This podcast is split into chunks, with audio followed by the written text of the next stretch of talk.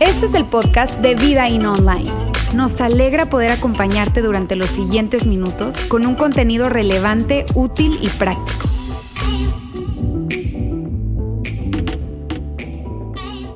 Día de hoy va a ser diferente y de lo que se trata el día de hoy es de la razón por la cual nosotros hacemos lo que hacemos. La razón por la cual hacemos lo que hacemos. Así que si es la primera vez que tú estás con nosotros, se me hace muy chido que estés acá porque vas a escuchar entonces como una conversación en la cocina. ¿Sabes? Cuando te metes en la casa de alguien y vas a escuchar como una conversación en la cocina y eso te va a ayudar a entender entonces y vas a decir, híjole, esta gente está loca.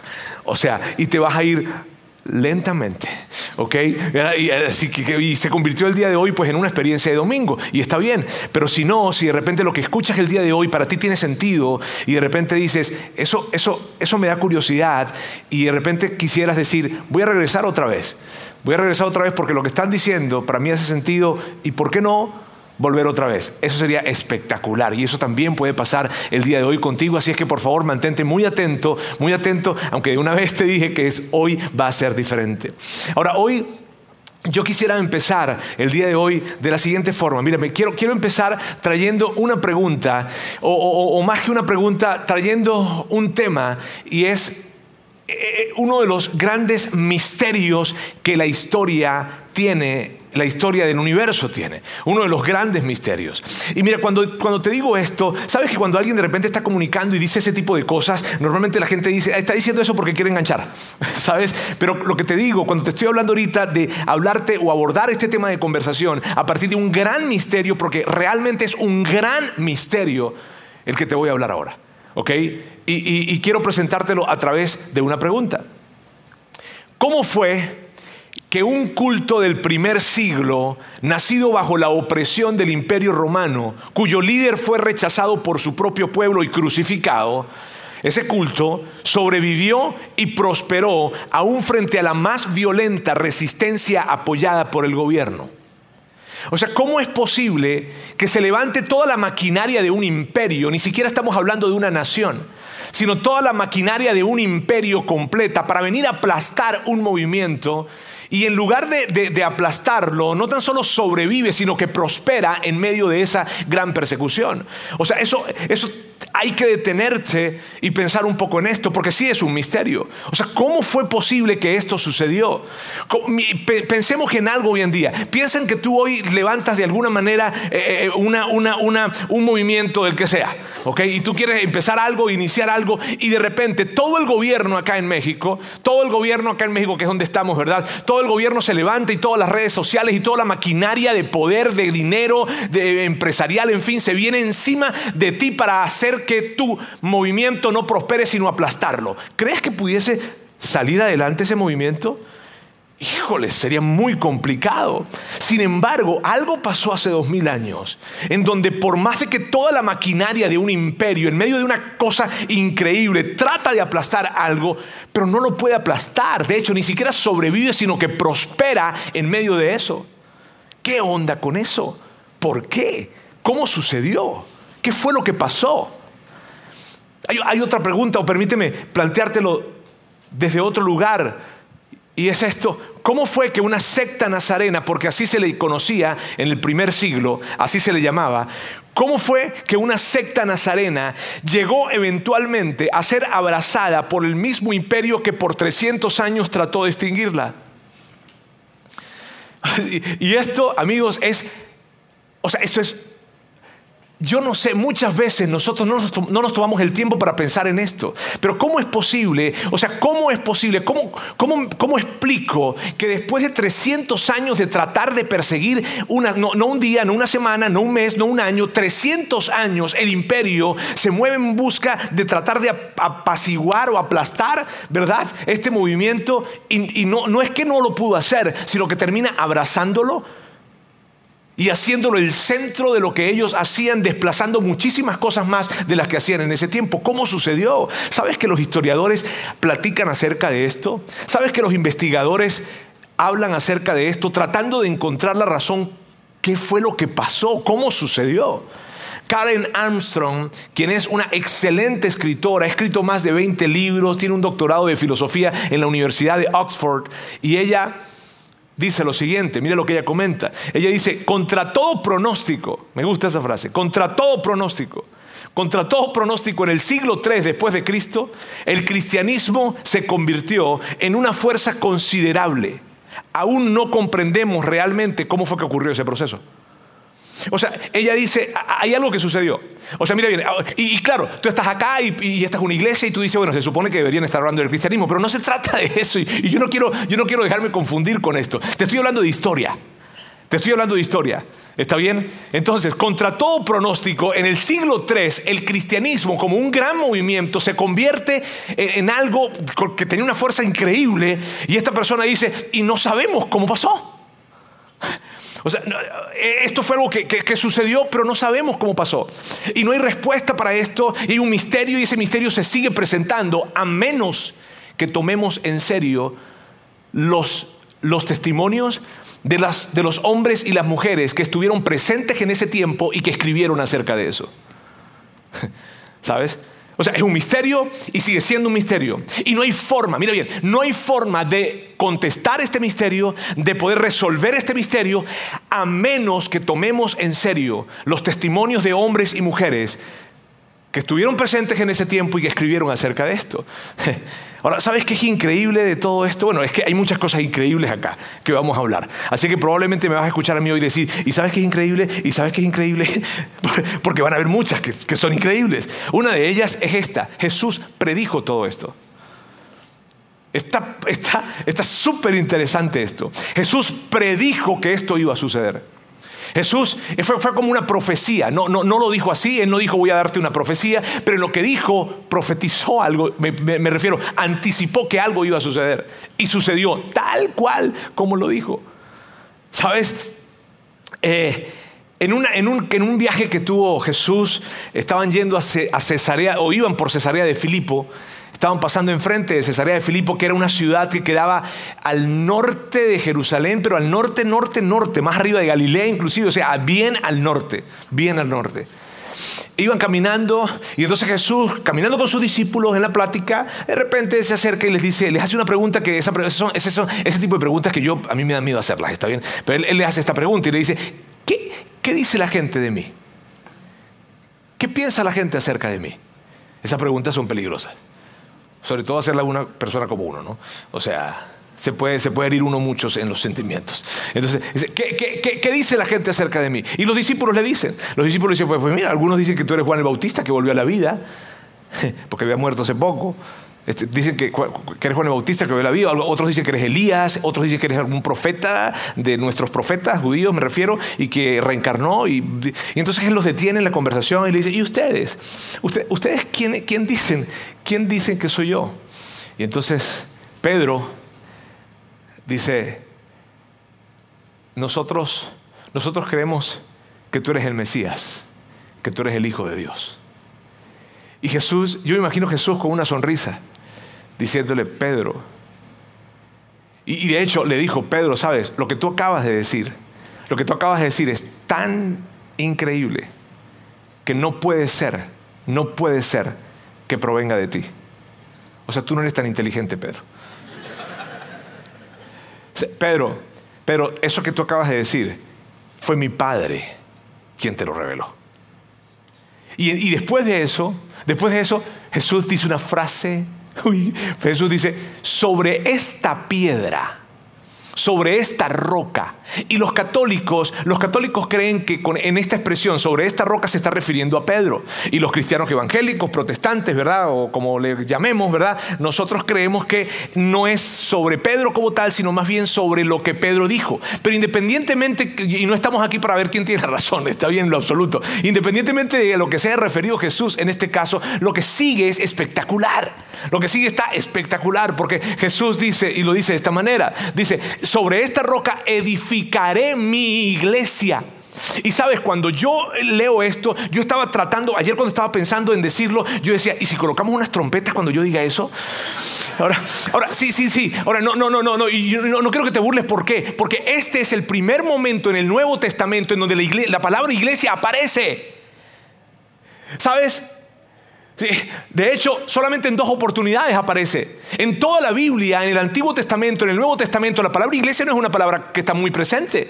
Y Jesús la trae. Y Jesús lo que está diciendo es esto. Hey Pedro, voy a edificar mi iglesia. No un edificio, no un lugar, no. Voy a iniciar un movimiento. Algo increíble, una comunidad, una congregación de personas. Vengo a levantar algo. Voy a edificar mi iglesia.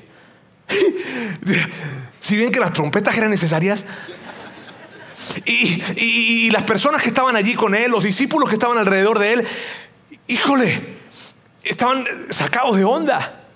¿Qué es esto?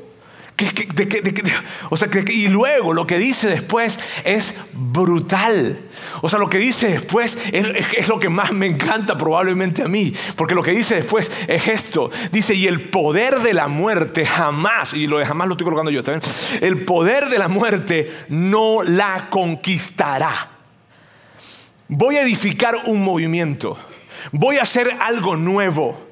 Vengo a hacer algo nuevo, un gran movimiento que nada ni nadie lo va a detener. Ni siquiera mi muerte, ni siquiera tu muerte Pedro, ni siquiera tu muerte, tu muerte Juan, ni siquiera tu muerte Mateo, la muerte de ninguno de los que están acá, aún la propia muerte mía, va a evitar que este movimiento que estoy iniciando vaya a detenerse algún momento en la historia. Llórale. Y claro, los discípulos están escuchando esto. Y los, discípulos están escuchando esto y ellos estaban preocupados. Y estaban preocupados ¿por qué? Porque ellos estaban siendo parte de ese movimiento y ellos entendían algo. Ellos entendían lo que Roma le hacía a los movimientos que querían levantarse. En ese tiempo, cuando un movimiento quería levantarse, los discípulos entendían muy bien lo que Roma le hacía. Y de hecho, fue lo que Roma terminó haciéndole a Jesús acabándolo, ¿verdad? Matándolo. Solo que con Jesús hubo un detallito, que Jesús no permaneció muerto. Y cuando Jesús no permanece muerto, fue allí donde el movimiento realmente comenzó. Allí fue donde comenzó realmente el movimiento. No comenzó antes como tal. Jesús lo venía anunciando. Jesús decía, estoy a punto de hacer algo. Estoy a punto de empezar algo. Y eso, ese, ese punto que estoy de empezar, nada lo va a detener. Nada, nada. Él sabía ni mi muerte porque él sabía lo que iba a pasar. Y entonces luego, él, ahora, en ese momento el movimiento no había llegado. ¿Sabes? No había llegado el movimiento. Pero cuando Jesús resucita, entonces comienza ese gran movimiento que él había anticipado. Y sabes, hay, dos cosas que me encantan de ese texto que acabamos de leer. Uno, cuando dice que la muerte no podrá conquistarlo. Y lo segundo, que me encanta, que probablemente me encanta más que lo primero, es lo siguiente. Tú y yo, si tú eres un seguidor de Jesús, cristiano, católico, si tú eres un seguidor de Jesús, tú y yo somos parte de esa profecía. Y yo no sé si, si a lo mejor te, tienes esa conciencia.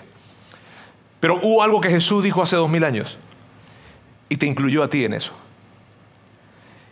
Y tú y yo somos parte de ese gran movimiento que Él inició hace dos mil años. Hoy tú y yo somos parte de esto.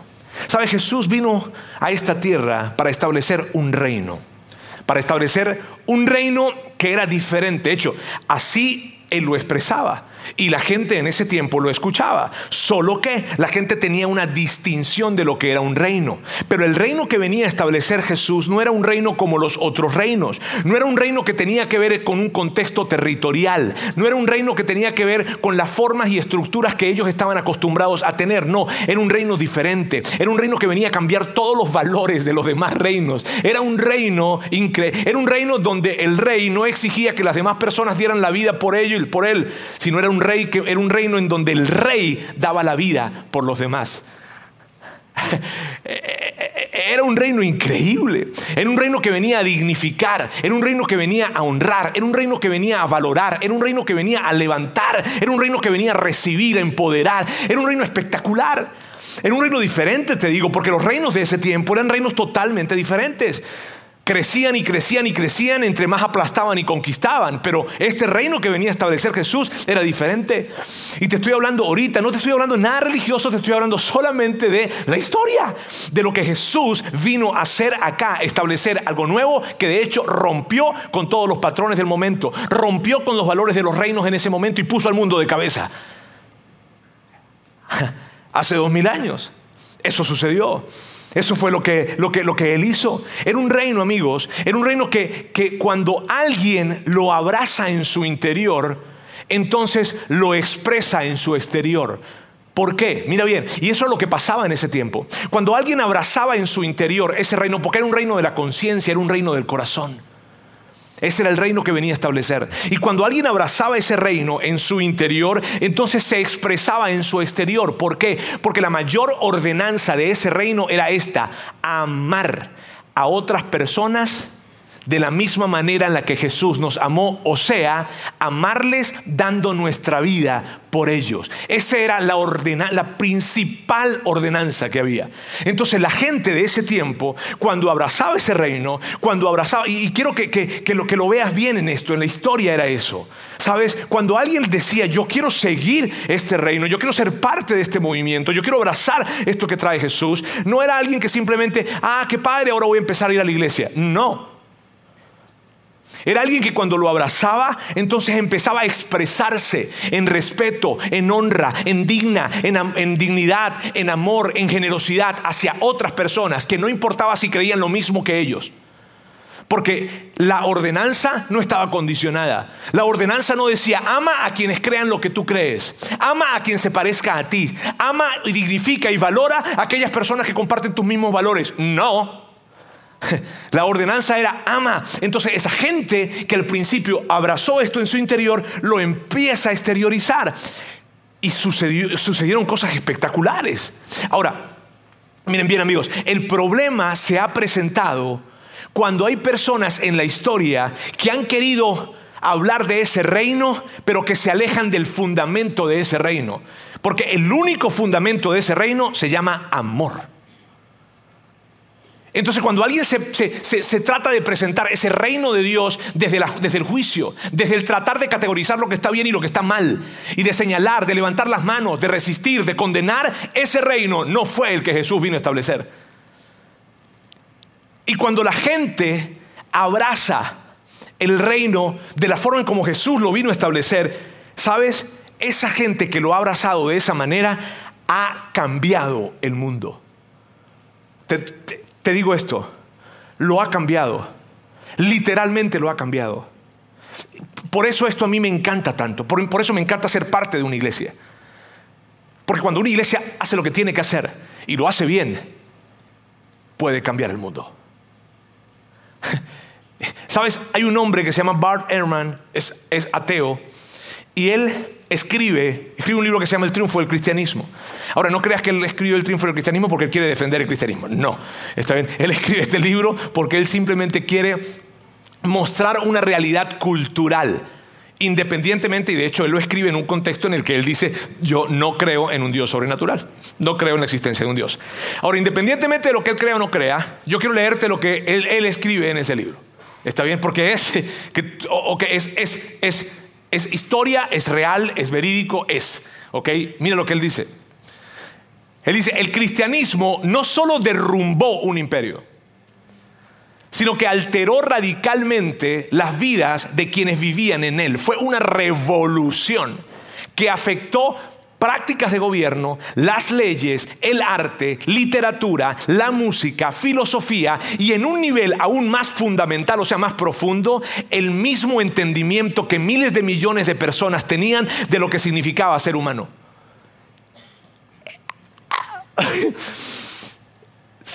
Se me escapan las palabras para poder hablar acerca de esto y eso es mucho para mí. O sea, amigo, mira, o sea, ser humano en ese tiempo significaba desvalorar, menospreciar, segregar, abusar. Eso significaba ser humano en ese tiempo. Y cuando el cristianismo se levanta como movimiento basado en un fundamento correcto, lo que hizo fue que hizo todo esto. Alteró radicalmente los valores de un mundo y le dio un nuevo contexto e interpretación a lo que significaba ser humano, trayendo dignidad a los hombres, a las mujeres, a los hijos, a todos por igual. Y aunque Jesús no habló de muchas cosas, sí estableció el principio para poder filtrar todo lo demás. Y eso me encanta. ¿Sabes por qué? Porque ante una situación como por, decirte algo, la esclavitud, filtramos esto por lo que Jesús vino a traer, queda claro que no está bien. Porque cuando tú hablas de amar, dignificar, honrar, respetar, y tú ves entonces la posibilidad de que alguien pueda comprar a una persona y, y venir a comprarla y a decirle y a sentirse dueño, poseedor de la vida de esta persona. ¿Crees que eso es dignidad? ¿Crees que eso es valor? ¿Crees que eso es respeto? Claro que no. Por lo tanto, como no pasa el filtro, no está bien. El cristianismo vino para trastocar completamente los valores que estaban en ese momento y que tú y yo lo perdemos de vista muchísimas veces. Porque no lo vivimos. ¿Sabes? No lo vivimos. A mí me encantaría que de alguna manera tuviéramos una máquina en el tiempo y fuéramos a ese tiempo y viéramos cómo, cómo se trataban a, los, a, a, las personas de diferentes razas, de diferentes colores, de diferentes nacionalidades, a extranjeros, a las mujeres, a los hijos. Me refiero a los niños. La manera en que les trataban era algo vergonzoso para nuestro día. Pero lo que hoy en día nos hace sentir vergüenza de esa forma en cómo les trataban, ¿sabes qué es? El movimiento del cristianismo estableciendo un nuevo concepto de lo que significa ser humano hoy en día. Bar Ehrman continúa en ese libro y dice esto, como quiera que uno evalúe los méritos del caso, y aquí lo que está queriendo decir es, mira, como quiera que uno los evalúe, o sea, em, eh, o sea, seas cristiano, anticristiano, antidios, antibiblia, anti, anti iglesia, anti lo que, como quiera, como quiera, Nadie puede negar que fue la transformación cultural más monumental que nuestro mundo haya visto jamás. Lo que este hombre está diciendo es, miren bien, independientemente de que yo crea o no crea en Dios o en el Jesús de este movimiento, e, ese movimiento hizo algo increíble. El asunto es este, amigos, y este es un gran asunto. Nosotros, si tú eres un seguidor de Jesús, si tú eres un seguidor de Jesús, si tú eres cristiano, si eres católico, si eres un seguidor de Jesús, tú y yo somos protectores de ese movimiento. Y yo no sé si nosotros tenemos esa gran conciencia. Tú y yo somos protectores de ese movimiento. Y aquí, amigos, yo quiero reconocerle algo. De hecho, necesito reconocerles algo. Aquí, mira, como pastor, y les digo esto como pastor de, de esta organización de Vida In, como pastor de esta organización, yo no lo he hecho bien. No lo he hecho todo lo bien que, que pudiese hacerlo, no lo he hecho bien. ¿Y, a qué me refiero con esto, amigos? A lo siguiente. Con el afán, con el afán de, de, crear algo espectacular, con el afán de crear una experiencia increíble cada vez que tú vienes acá. ¿Sabes? Y cada vez que alguien va a cualquiera de nuestros campos en Ciudad de México, en Saltillo, ahora en Maracaibo, Venezuela, con el afán de crear algo increíble, que tú vengas, disfrutes, la música sea espectacular, los músicos sean increíbles, que el ambiente, que le sonrían en la puerta, que haya un buen clima, que haya, o sea, con el afán de crear una gran experiencia en donde hay un mensaje espectacular para ti y que tú puedas disfrutarlo y que no sientas pesado venir a la iglesia y que quieras venir a la iglesia, no tengas que venir a la iglesia. O sea, con el afán de hacer esto, me he equivocado. ¿Por qué me he equivocado? Porque no les he desafiado y no les he dicho a ustedes, vamos a hacerlo juntos. O sea, incomódense. Y no tiene que ver con ustedes, tiene que ver conmigo. Tiene que ver con que no lo he hecho bien y no lo hemos hecho bien. Lauro, tú tampoco lo has hecho bien. O sea, no lo hemos hecho bien, ¿sabes? Y entonces, en el afán de que todos se sientan bien y tengan una increíble experiencia, no nos hemos atrevido a decirles, incomódense, hagámoslo juntos, porque juntos somos la iglesia. Sabes, yo hablaba la semana antepasada con Abraham, quien vieron ahora en el video de, Maracaibo, en Venezuela, y yo le digo, a ver Abraham, y estoy, obviamente estoy liderando eso que estamos haciendo, entonces le estoy diciendo, a ver Abraham, tú tienes que reunir a todos los voluntarios. Y los vas a reunir a esos voluntarios claves. Y vas a hablar con ellos. Y les vas a decir esto, y les vas a decir esto, y les vas a decir esto. Entonces él me escuchaba, ¿no? Y, lo tienes que hacer, y lo tienes que hacer este día, y lo tienes que hacer este día, y, lo tienes que hacer. y él me está escuchando y dice, no, bueno, yo lo voy a hacer por Meet. O por Zoom. Lo voy a hacer por Zoom. Entonces, yo no, no, no, no, no, no, no, no. No, no, no, no es por Zoom, le digo yo. O sea, tú tienes que verle la cara. ellos tienen que sentir lo que tú estás hablando. La saliva cuando tú estés hablando le tiene que caer a ellos cuando tú, cuando tú, cuando tú estés hablando. O sea, ellos tienen que experimentar, ellos tienen que, ellos tienen que sentir el calor que tú tienes, tienen que sentir el fuego que tú sientes, ellos tienen que ver cómo el sudor te cae, ellos tienen que ver algo increíble, te tienen que mirar a la cara, tú tienes que conectarte con ellos, tienes que hacer algo increíble, tiene que ser presencial. Y él me dice, no puedo. ¿Por qué? Le digo yo, o sea, ya me estaba sacando de onda, ya me estaba arrepintiendo lo de Maracaibo. Ya ¿Por qué? Entonces me dice, Roberto, lo que pasa es que ahorita tenemos una gran crisis de gasolina acá. Una gran crisis.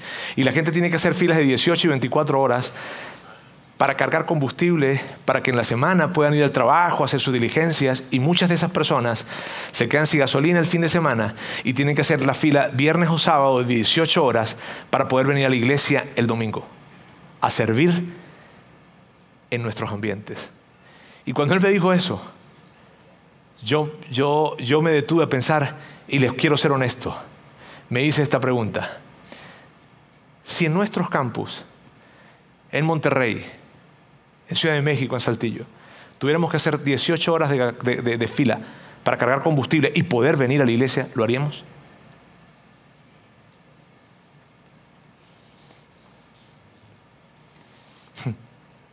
Y, alguien, alguien, alguien puede que diga, no, pero lo veo en línea. Y amigos, ¿sabes qué? ¿Cuál es el asunto? Ese es el asunto. Que lo hemos hecho tan fácil, que lo hemos hecho tan fácil, que se han terminado convirtiendo en consumidores y no en contribuidores.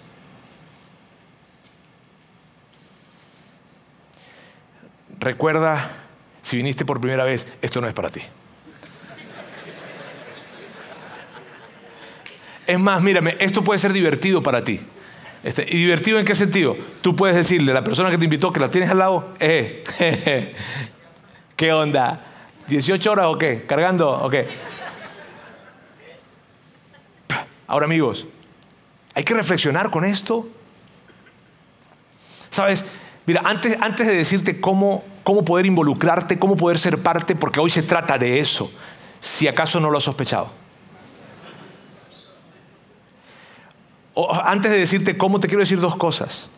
Antes de decirte cómo. Una de ellas es la siguiente. Yo jamás me atrevería a decirle algo a ustedes que yo no haya hecho y que no lo haya hecho por mucho tiempo. Eh, mira, hace, hace, hace poco tiempo tengo un amigo a quien aprecio mucho y quien me tiene también un gran aprecio. Y en esa, en esa relación que tenemos, él me invitó a que, a que fuese parte, él tiene una empresa muy próspera, muy creciente, y me invitó a que fuese parte del equipo de dirección de su empresa, que fuera, fuera parte como, como parte de la dirección de la empresa, con los beneficios económicos que eso representa, que eran muy buenos beneficios económicos. Y yo empecé a pensar en esto. Y yo dije, híjole, eh, ¿cómo, ¿cómo se ve eso? Y este fue ese era mi pensamiento, ¿cómo al decirle que sí a esto, ¿cómo afectará mi servicio, mi, mi participación, mi trabajo en la iglesia? ¿Cómo, ¿Cómo lo afectará? Y empecé a pensar en esto. Empecé a tomar tiempo para esto. Hablando sobre lo que él me estaba diciendo y esto. Y sabes, mi reflexión, mi reflexión era esa. Señor, ¿cómo, cómo puedo hacer esto? Y entonces, ¿cómo, ¿cómo afectará mi rol en este movimiento que tú viniste a traer? ¿Cómo lo afectará? ¿Cómo, ¿Cómo afectará mi rol en ese plan que tú tienes para el mundo si yo decido irme y decir que sí en esto? Y entonces esa reflexión me llevó a, dar pasos hacia atrás. Y hasta el día de hoy voy a ser pastor. No. Eh, eh, eh. Hace un año aproximadamente estaba viajando, fui a a otro país. Eh, varios países estuve viajando el año pasado y uno de ellos llegué, conocí a un empresario espectacular, el hombre increíble, tiene mucho éxito en lo que está haciendo. Él me empezó a hablar acerca de cómo estaba su empresa, me, me dibujó cómo estaba su empresa, los problemas que estaba teniendo. Empezó a hablar conmigo porque, porque empezó a hablar conmigo, en fin. Y en medio de la conversación estaba diciendo, estoy buscando un director general, se me queda viendo la cara y me dice... Mm". Y yo volví a pensar en esto. Esa noche cuando me fui al hotel yo decía, wow, qué oportunidades se presentan. Uno no las busca, pues. O sea, qué oportunidades se presentan. Y yo pensaba en esto, ¿cómo afecta esto, ese gran movimiento que tú traes? y entonces yo decía, no, nada que ver. Y amigos, y con esto yo no estoy queriendo decirte a ti que tú tienes que renunciar a tu trabajo para meterte a trabajar en una iglesia, ¿está bien? No. O sí, no sé. Estoy reclutando pastores ahorita, ¿está bien? O sea, no sé. Pero para mí el punto es el siguiente. Por favor, con todo el cariño del mundo te voy a decir esto. No seas consumidor. Sé contribuidor en un movimiento que es el mayor movimiento de la historia y que ni la muerte lo podrá detener. La otra cosa que te quiero decir, la dijo más bien Pablo. El apóstol Pablo está escribiéndole una carta a un grupo de personas que viven en una ciudad que se llamaba Corinto, de hecho se llama Corinto todavía, está en Grecia. Y esa carta que le escribe, en esa carta que le escribe le dice esto, les dice, ahora bien, ustedes son el cuerpo de Cristo y cada uno es miembro de su cuerpo, es miembro de ese cuerpo. ¿Sabes qué significa o qué representa eso? Lo que representa es esto, hey, tú, tú eres, si tú eres un seguidor de Jesús, si tú perteneces a una iglesia, en fin, tú eres los ojos, las manos y los pies de Cristo. Y lo que, lo que Él hizo, tú debes hacerlo. ¿Sabes? Eso es lo que Pablo está diciendo. Pablo está diciendo, hey, hey, quiero verte a la cara y decirte, tú eres las manos y tú eres los pies de Cristo. Y el momento, el, mira, el, momento en donde la gente podrá experimentar de la manera tangible, el mejor momento y la mejor manera en donde alguien puede experimentar de una forma tangible al cuerpo de Cristo es estando acá con nosotros como comunidad, no como individuos, como comunidad, porque somos el cuerpo de Cristo. Y Pablo está diciendo, hey, tú eres el cuerpo, tú eres las manos, tú eres los pies. Y si alguien probablemente dijera, bueno, pero es que yo no me siento muy parte del cuerpo, porque es que a mí no me gusta mucho, o sea, a mí me gustaría hacer otras cosas dentro del cuerpo, pues esto es lo que Pablo te diría.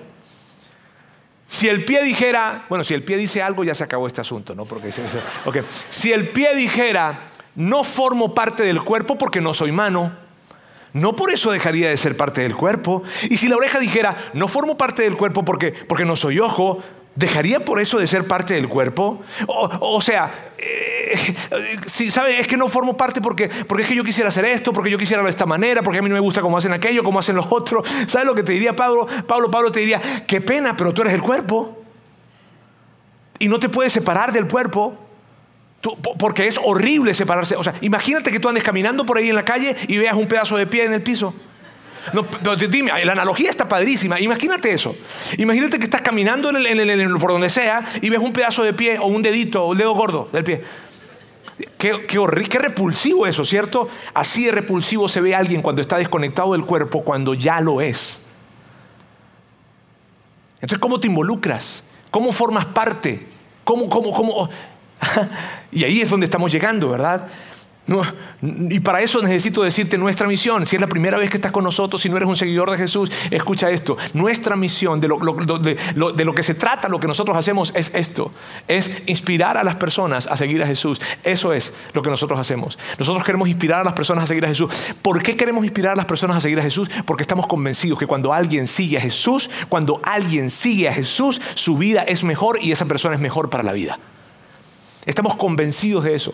Estamos convencidos que cuando alguien decide seguir a Jesús, su vida empieza a transformarse y empieza a mejorarse. Y, esa persona se convierte en una persona más, más, más diestra, más hábil para poder vivir, para ser un mejor esposo, un mejor padre, una mejor madre, para poder ser un mejor hombre de negocios, para poder ser un mejor vecino, para poder ser una mejor persona, para poder manejar mejor los embates que se presenten el día de mañana en su vida. Él estará mejor y mayor capacitado o ella estará mejor capacitada para poder enfrentar todas esas cosas. ¿Cuándo? Cuando alguien decide decide seguir a Jesús. Estamos convencidos de eso y por eso lo que nosotros hacemos tiene que ver con esto, inspirar a otros a que puedan seguir a Jesucristo. Por eso lo hacemos. Ahora, ¿cómo te involucras en esto? ¿Cómo eres parte de esto? Tres maneras de hacerlo. Y quiero ser rápido en esto. Uno, busca oportunidades para decir, ven y siéntate conmigo. Esto lo hemos dicho de otras maneras en otros momentos. Hemos dicho, hemos hablado de invierte en una relación e invítale. Esta es otra forma de decirlo. Busca oportunidades para decir, ven y siéntate conmigo. Y me gusta esta expresión, ¿sabes por qué? Porque busca oportunidades es eso, busca oportunidades. o sea, en las conversaciones en las que te involucras, en el americano cuando vas con tus hijos, en el fútbol cuando vas con tus hijos, en, el ballet de las niñas, en el colegio, en donde sea que tú vayas, en la universidad, en la prepa, en donde sea, busca ávidamente oportunidades para decirle a alguien, te invito a mi iglesia. Y de hecho, ustedes saben muy bien que cuando yo les digo a ustedes y les animo a que puedan invitar a alguien a la iglesia, les digo que tienen que decirle algo. ¿Lo recuerdan? Algunos lo que tiene que decirles esto, tienen que precipitarse a decirles esto. Mi iglesia es diferente. Tienes que decirle eso, ¿por qué? Porque la gente ya tiene un paradigma acerca de lo que es una iglesia. Entonces cuando tú, vas a invitar a alguien, vas a buscar una oportunidad en una conversación, en una fiesta en donde, en donde tú estabas ahí platicando en una fiesta, en un antro donde estabas metido, sí, porque yo sé que tú vas a ellos, en donde, en donde, en donde sea que tú estás metido y estás hablando, y en la escuela y en la universidad o donde sea, allí de repente, guarra, está la oportunidad, ¡pum! Vente conmigo, ven, vente. Vente a mi iglesia y siéntate conmigo. Yo te busco. O te espero, yo te espero en la puerta, no pasa nada, te guardo, te, guardo un asiento, te guardo un asiento. Anda. Sí. ¿Sabes? y de hecho nosotros hemos hablado de los tres no. De los tres no. Que es como una especie de, de eh, claves o sí, claves para que tú sepas lanzar una, lanzar una invitación. Mira, esto es lo que decimos. Cuando tú, en una conversación casual, tú escuchas esto. No, mira, ¿sabes qué? Lo que pasa es que yo no, no voy a la iglesia. O yo no, yo no voy mucho a la iglesia. Allí es cuando se te prendió la alarma. De una vez. Tengo que invitarlo, tengo que invitarlo, tengo que invitarlo. Y escuchas mi voz. ¿Está bien? Tengo que invitarlo, tengo que invitarlo. Allí, cuando escuchaste eso de que no, no voy a la iglesia. Ah, fíjate que... Y ra o cuando de repente escuchas en medio de la conversación alguien que dice, no, mira, las cosas no van, no, los, no son la clave, ¿ok? Las cosas no van bien en mi matrimonio, las cosas no van bien con mis hijos, las cosas no van bien con mi salud, las cosas no van bien con mi finanzas, las cosas no van bien. Cuando escuches el no van bien, tú, ok, ahí donde tú, ¿y sabes qué? ¿Por qué no consideras venir a la iglesia conmigo? Y siéntate. Yo, yo, o sea, te sientas conmigo. Yo, yo, yo, yo, yo reservo un lugar para ti. Anda, te invito. Y mi iglesia es diferente. ¿Sabes? Porque ese es el momento. O el tercer no es cuando de repente a través de la conversación tú intuyes que esa persona o ella misma te lo dice o él mismo te lo dice, no están listos para el momento en que están viviendo en ese instante. Me refiero a hay una nueva etapa en su vida, probablemente están recién casados, probablemente llegaron unos hijos, probablemente hay una promoción en el trabajo, probablemente están mudándose de la ciudad, no sé, pero no se sienten listos para esa etapa de vida en la que están teniendo enfrente. Y cuando tú ves eso y cuando tú lo intuyes de una vez, de una vez, ra. Me gusta esa ra. A ver, a ver, me gusta, a ver, a ver. Y le dice, ven, te invito a mi iglesia. ¿Sabes? Ahora, te voy a decir algunas cosas con respecto a esto. Te voy a decir algunas cosas, ¿ok? Una es la siguiente. Y no sé si son buenas o malas noticias, ¿está bien? Pero cuando tú invitas a alguien y le dices, óyeme, ven, ven, ven, o sea, ven, ven a mi iglesia, mi iglesia es diferente, ven, siéntate conmigo, te guardo un lugar, esto es lo que va a pasar, no van a venir. Sí, porque lo que hemos descubierto es esto, que cuatro a cinco veces, cuatro a cinco invitaciones necesita alguien para que venga a la iglesia. Y puede que tú le des las cinco invitaciones, puede ser. O puede ser que tú seas el cuarto que le dé la invitación. Y de repente esa persona te está escuchando diciendo, dime, ya hay cuatro personas que me han dicho que vaya a esa iglesia. Eso ha pasado con nosotros acá en Monterrey y en nuestros diferentes campus también. Alguien dice, oye, ya hay cuatro personas que me han dicho que vaya a esa iglesia. Entonces, total de que a lo mejor tú eres el cuarto, pero fuiste el que te dio la invitación y vinieron. Así es que no te desanimes cuando tú invitas a alguien y no viene. ¿Por qué? Porque no van a venir. Pero ya lo sabes. Está bien, ya lo sabes. Y entonces vas a seguir haciéndolo y vas a seguir haciéndolo y vas a seguir haciéndolo. Porque sabes que es increíble y eso se conecta con la segunda cosa que te quiero decir. Cuando tú puedes ser parte de la historia de transformación de alguien. Eso es increíble. Cuando alguien está hablando acerca de su historia de transformación, cómo esa persona fue transformada a causa de lo que Dios hizo en su vida. Y en esa historia menciona tu nombre. Oh. Ayer alguien me mandaba un mensaje y me decía, Roberto, mi vida fue transformada gracias a que tú me conectaste en ese lugar. Y yo leí ese mensaje y yo decía, órale, no puedo callarme, no puedo dejar de invitar y conectar a gente a su iglesia. lo que está en juego, amigos, es demasiado, demasiado grande. Y por último, de, este punto, nosotros, y tú sabes esto, nosotros vamos a hacer el mayor esfuerzo para que tu invitado venga a este lugar y no se sienta mal, no se sienta raro, ¿sabes? Tú lo sabes. Tú sabes que nosotros cuidamos cada cosa que decimos. Tú sabes que nosotros no nos ponemos con cosas raras ni nada. Tú lo sabes o sea, tú lo has vivido y tú lo has experimentado. Y cuando viene alguien, cuando tú invitas a alguien, cuando tú invitas a alguien y tú estás tan preocupado, ¿verdad? Estás tan preocupado, para que le sonrían, para que cuando saluden aquí digan, si es la primera vez que tú vienes, que lo digan, que lo digan, que lo digan, que lo digan. No invitas, o sea, no invitas a nadie y te fastidia otra vez lo de que, si es la primera vez que tú vienes, pero invitas a alguien y que lo digan. y cuando vamos a, abrir el espacio para que la gente pueda dar de su finanzas, tú dices, que diga, que diga que para él no es, que para él no es, que digan eso, que lo digan, que lo digan. Que Tú sabes, tú quieres que lo digamos y lo vamos a, no te preocupes, lo vamos a seguir diciendo. Está bien, lo vamos a seguir diciendo. Nosotros vamos a hacer nuestro mayor esfuerzo para que aquí no huela ni a 100 kilómetros religión.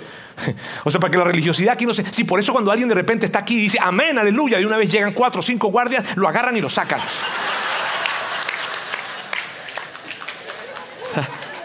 Amén.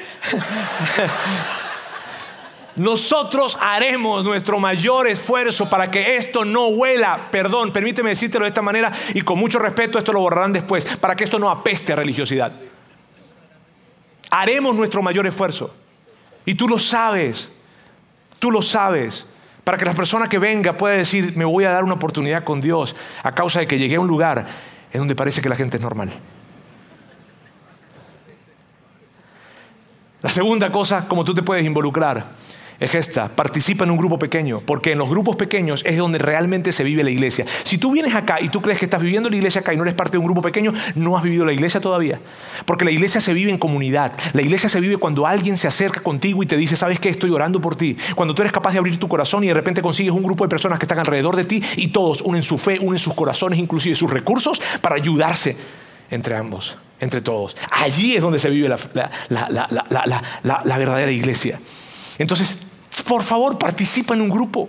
Forma parte de un grupo. Eso, es, eso te va a cambiar la vida. Y si por alguna razón, por alguna razón tú dices, Roberto, es que yo fui a uno ya y no me gustó.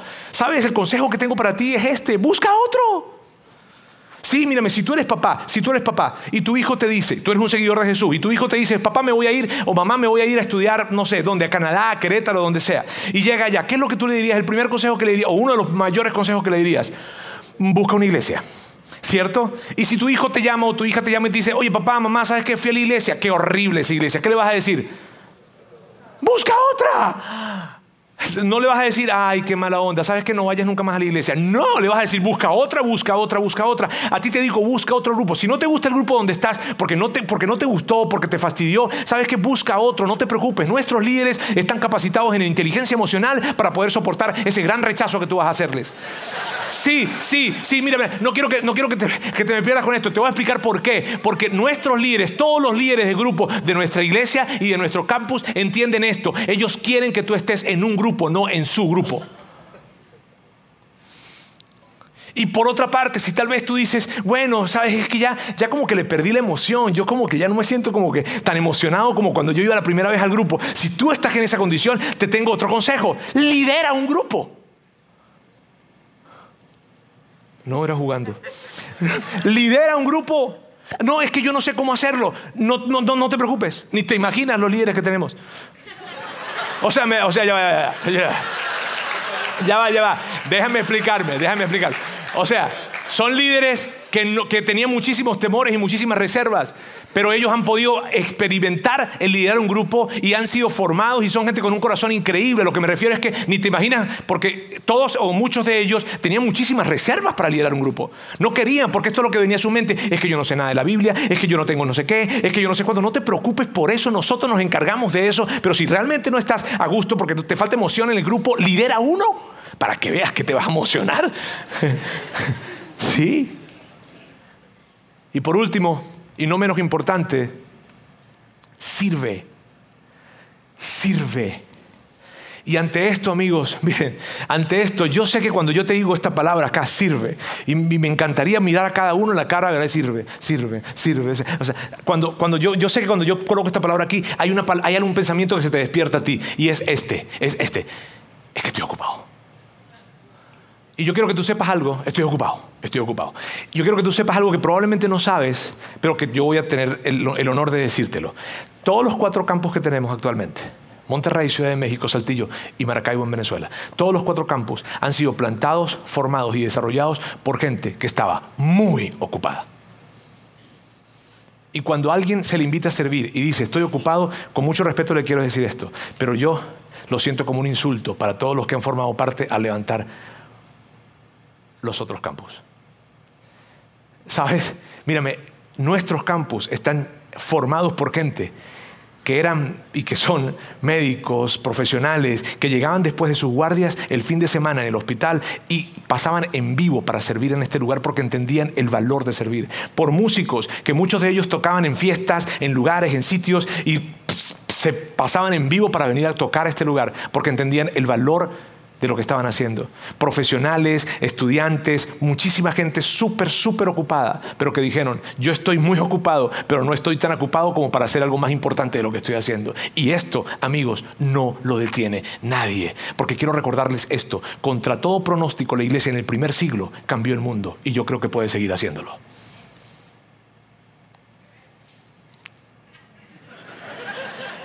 Yo quiero que vean rápidamente este video conmigo, por favor.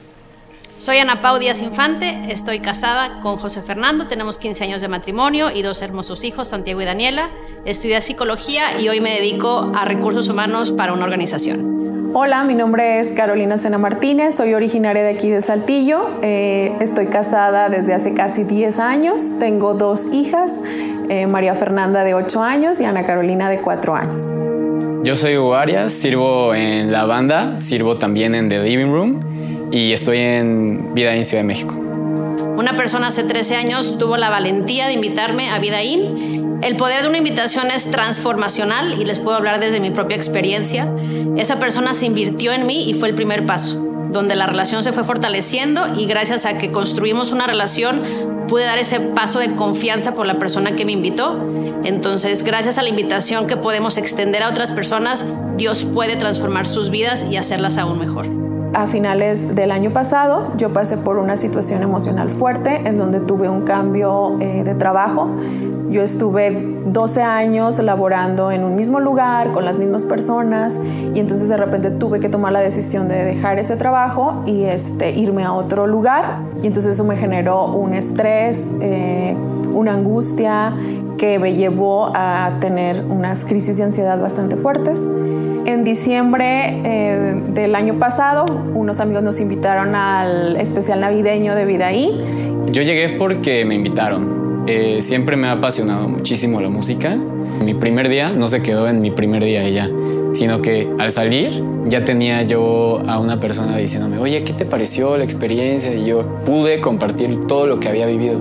Pudimos hablar de cómo, Dios está presente en nuestras vidas. Y más allá del mensaje que, que fue relevante, me acuerdo perfecto que me encantó sentirme escuchado, poder hablar con alguien de todo lo que yo sentía acerca de Dios. ¿Por qué invitar? Yo he entendido a lo largo de estos 13 años que hemos sido llamados a ser sal y luz en esta tierra y a ser los brazos y los pies de Dios y de Jesús aquí en la tierra. Desde finales del mes de febrero estamos ya incluidos en un grupo de vida, de matrimonios, en donde esto ha sido una bendición para nuestras vidas. Cada semana que vamos encuentro ese espacio seguro en donde intercambiar eh, toda la información que yo tengo, las situaciones que como matrimonio vivimos al día al día. Y yo sabía internamente que esa paz era de Dios. Lo que me hizo decidir ya servir constantemente fue que pues esa experiencia que tuve como primera vez fue increíble. Me di cuenta de la excelencia con la que estábamos haciendo las cosas, que era súper profesional y que sobre todo estaba siendo pues relevante para mi vida, estaba siendo relevante para la vida de con quien yo lo estaba compartiendo y pues que ya mi corazón como tal lo, necesitaba. Esa invitación fue un parteaguas en mí, un antes y un después. Yo era otra persona, yo me, me comportaba de otra forma, hablaba diferente, tenía actividades distintas, porque por el poder transformacional de una invitación y para mí hoy es, no quiero que la gente se lo pierda, no quiero quedarme con esto solamente para mí, Me encantaría que todas las personas tuvieran este proceso y esta oportunidad de acercarse con Dios y construir una relación personal con, Jesús, porque somos sal y luz en esta tierra y Dios nos pide que compartamos todo lo que se trata con Él para ayudar a las personas a que se conecten con Dios.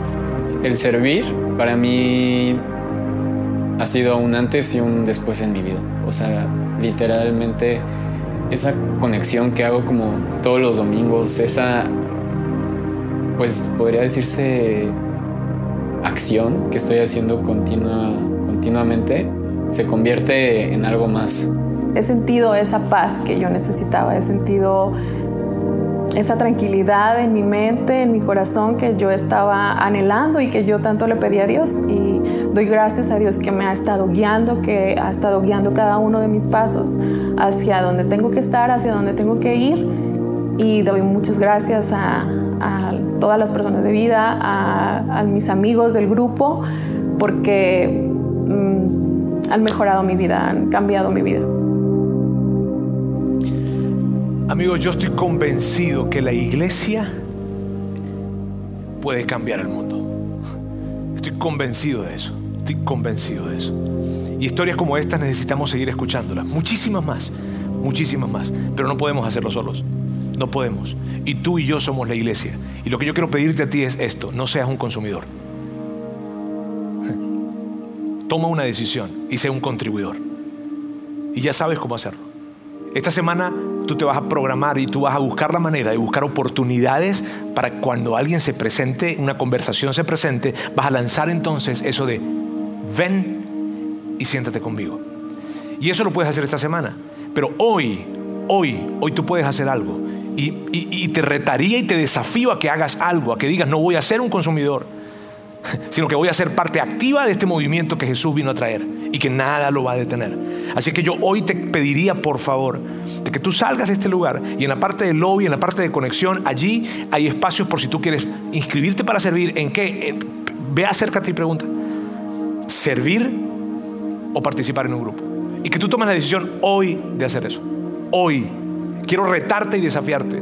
Yo creo firmemente que México, que Monterrey la vamos a poder cambiar, pero no con, no con consumidores, sino con contribuidores.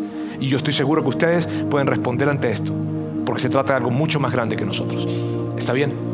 Los quiero muchísimo. Que Dios los bendiga.